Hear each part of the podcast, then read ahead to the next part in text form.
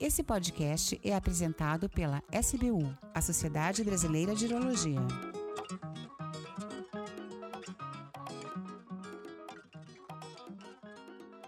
Olá, tudo bem? Eu sou Ricardo Tuma, sou médico urologista, membro titular e atual segundo secretário da Sociedade Brasileira de Urologia, SBU.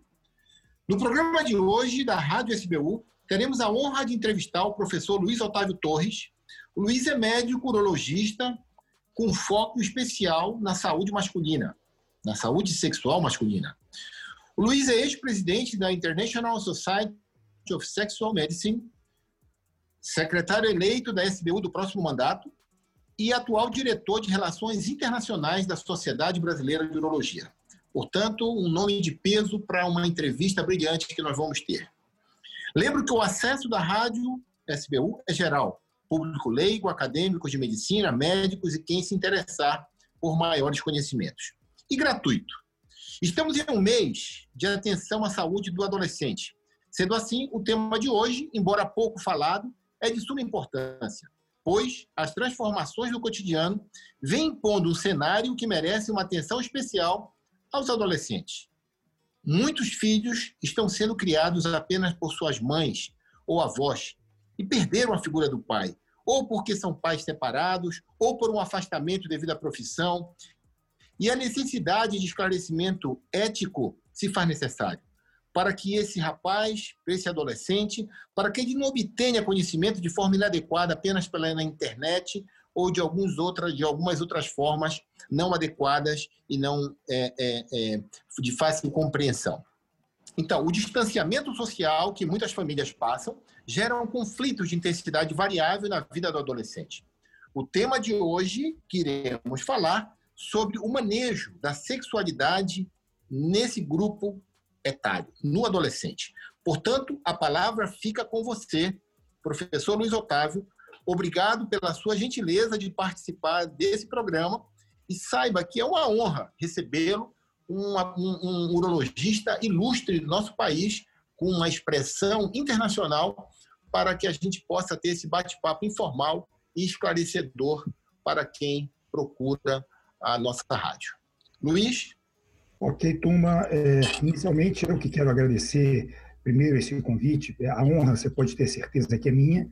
É, é um prazer, a gente está sempre juntos aí, nós tivemos vários projetos juntos, e com a SBU, que é, é a nossa casa. Então, na realidade, a honra é toda minha. Eu estou muito feliz de estar aqui com você hoje, turma. Maravilha, Luiz, que bom.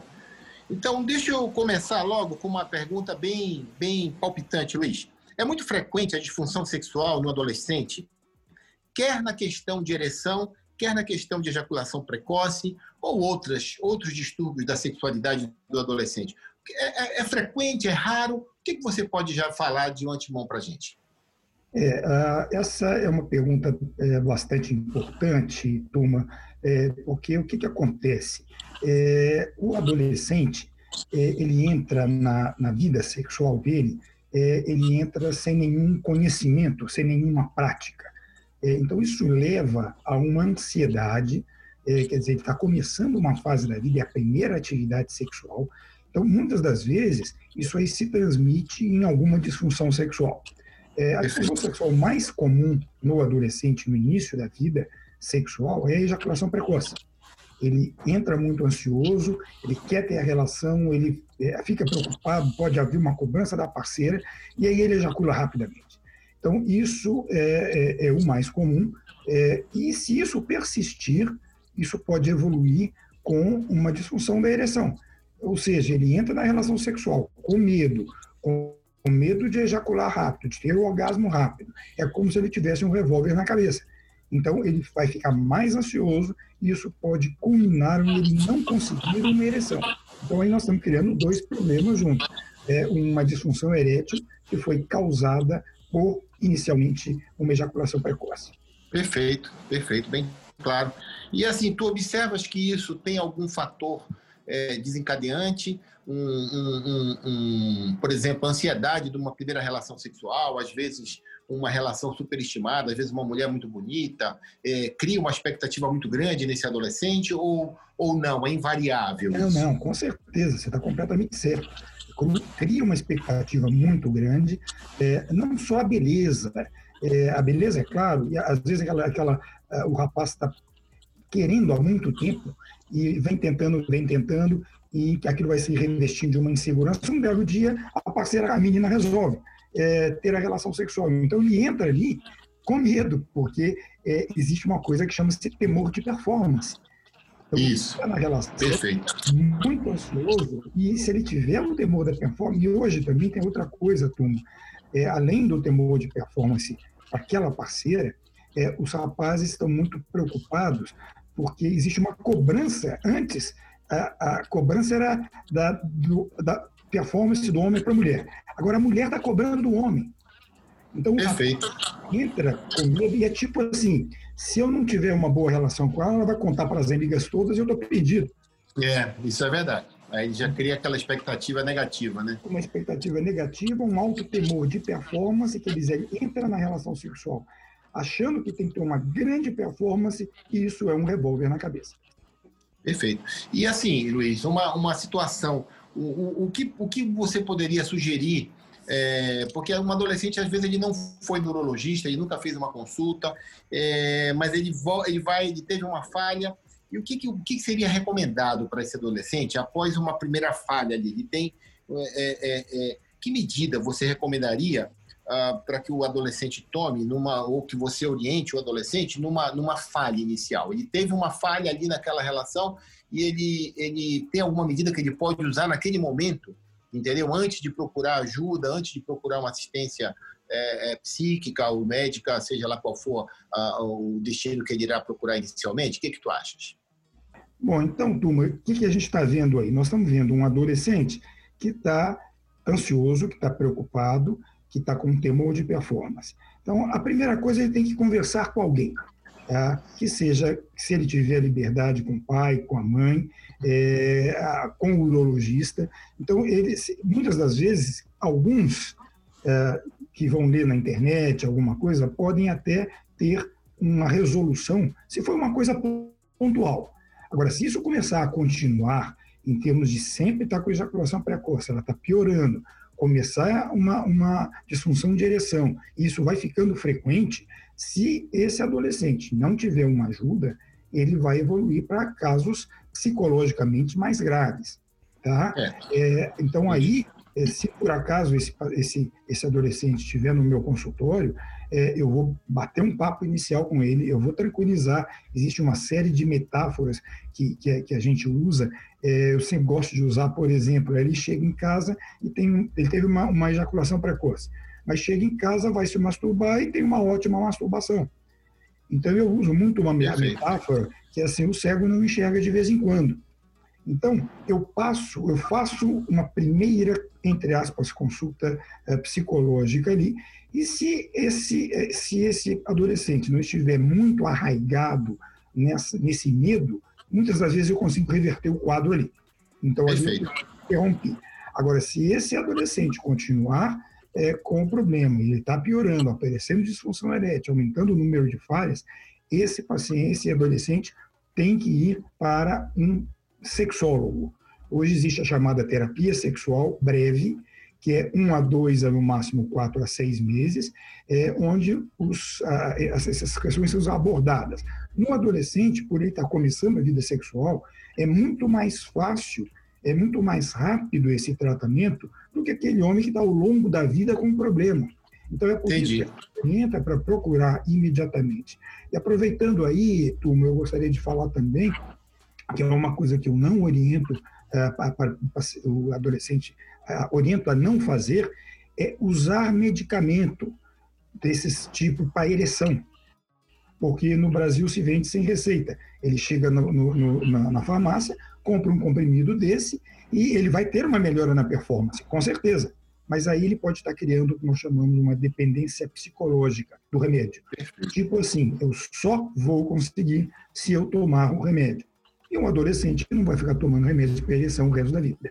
Tá? Então, a gente tem que a, a, mandar para o sexólogo, e aí, se o sexólogo achar que o urologista deve também ter alguma atuação, se for um caso muito profundo, um medicamento momentâneo, para depois fazer um desmame, bom, aí a gente age, a gente age em conjunto com o sexólogo. Mas o foco inicial, terapia sexual. Perfeito.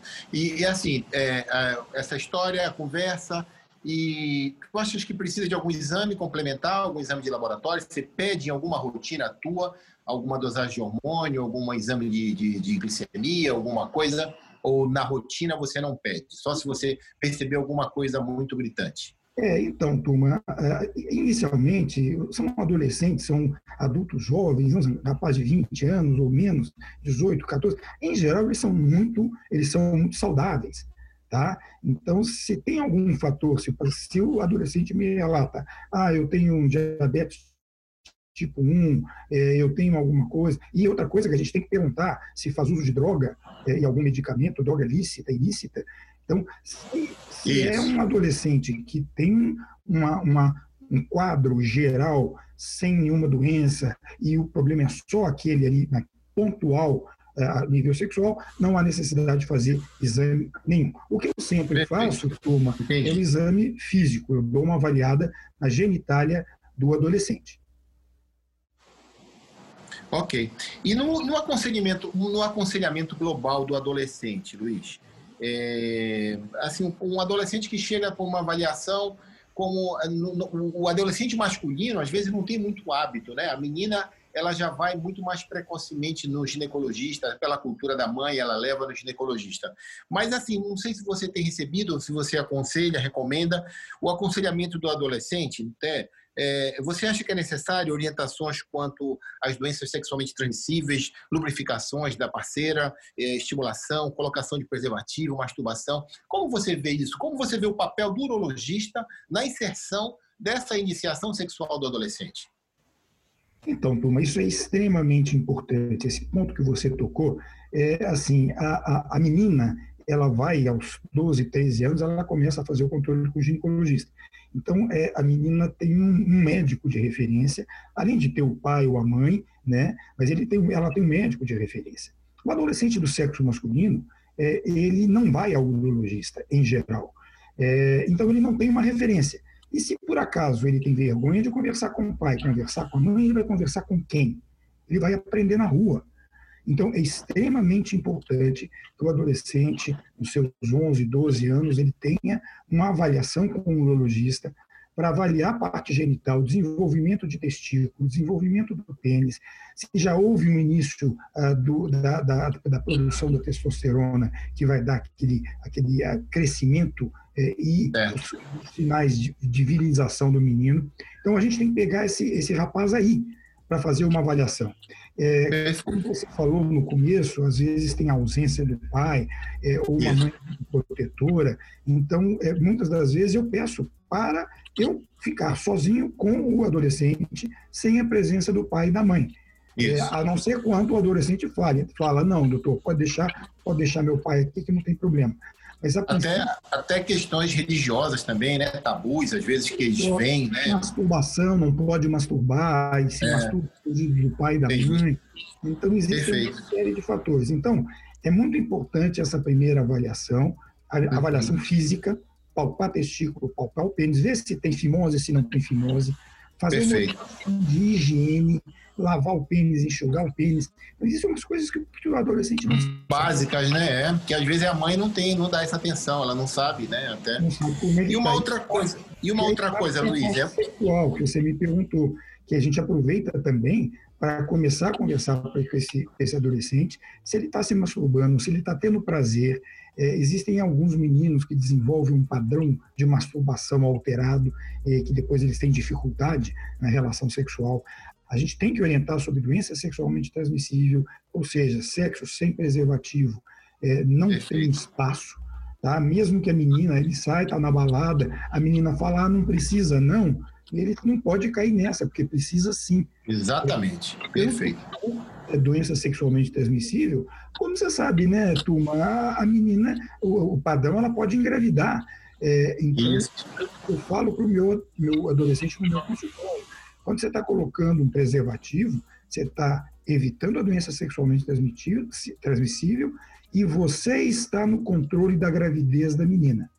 Porque você está com uma camisinha, se ela não estourar, você não vai engravidar. Então, isso Perfeito. é muito importante. Isso é muito importante. Perfeito. Uma outra, uma outra coisa, Luiz, que a gente vê muito é, nos consultórios, às vezes já indivíduos adultos, que às vezes não você não tem mais muito o que fazer, né? É assim, mas é uma queixa. Ah, como você maneja né, aqueles, aqueles adolescentes que acham que tem o pênis pequeno ou que tem realmente o pênis pequeno, porque nós vamos ter as duas situações. Os que acham que o pênis é pequeno e os outros que, que, que é, é, tem um pênis pequeno de fato, né? Então, como você conduz isso aí, essas duas situações? É, então, assim, nós temos do, dois momentos aí, turma. É, uma, a, a, na minha experiência, na grande maioria das queixas de pênis pequeno, não é do adolescente, é do pai ou da mãe, que vê o, o pênis do, do priminho e acha que o pênis do filho é menor. E na grande maioria das vezes, isso aí é aquela gordura pública, aquela gordura é. em, cima, em cima do pênis, que cai em cima do, do, do pênis do garoto. Então, quando. Fica embutido, né? É. Embutido. Quando o pai olha ou a mãe olha, não vê o pênis. O primo, que é magrinho, ele vê o pênis. Então, é muito importante a gente a, é, puxar essa gordura pública, aí aparece o pênis no tamanho normal. Então, é, é muito é interessante isso, que muitas das, a maior parte das vezes a queixa não é do adolescente.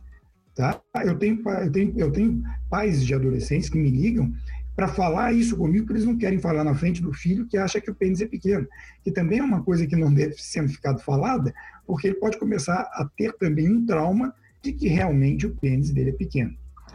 Na grande maioria das vezes, é simplesmente aparentar que tem um pênis pequeno. Mas é claro, como você falou, a gente tem que examinar, prever o desenvolvimento hormonal e a gente pode ter o hipogonadismo, é, a, a, puberdade é, de, retardada, por falta de produção de estímulo.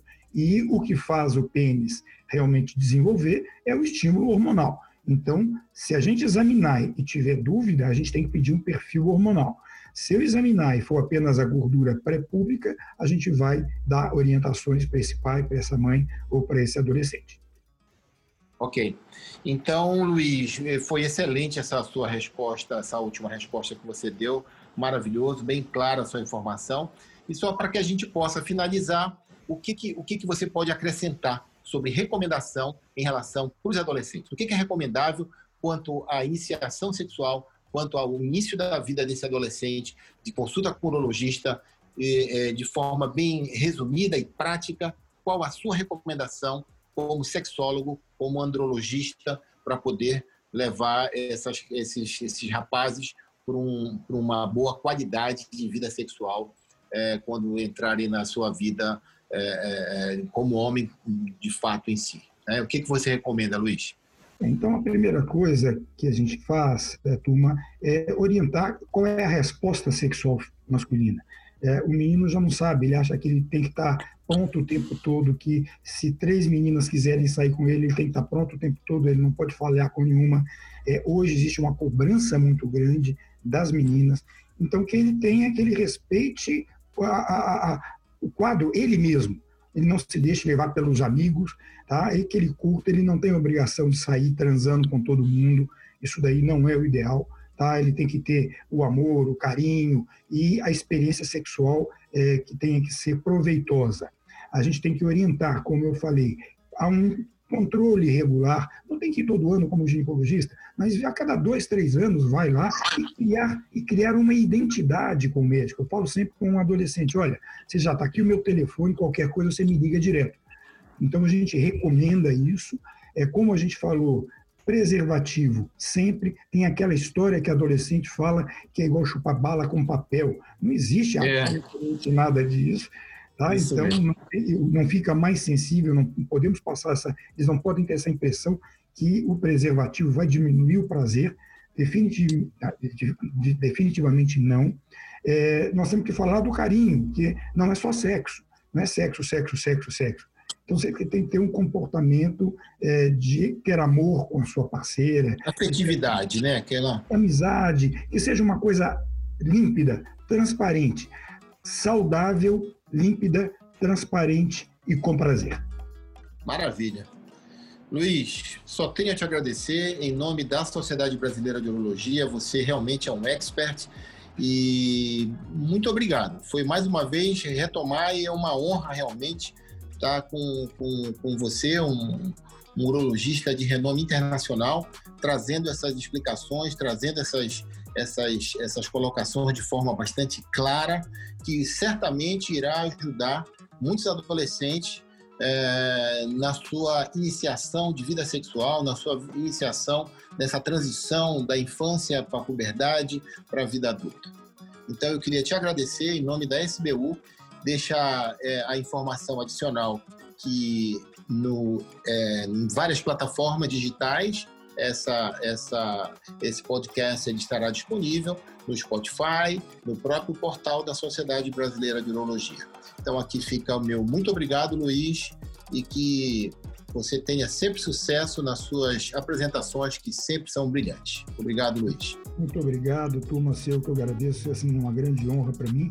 É, e a SBU, vocês sabem, vocês podem contar comigo para o que quiserem. Eu estou sempre disponível para fazer a SBU cada vez mais forte e transparente.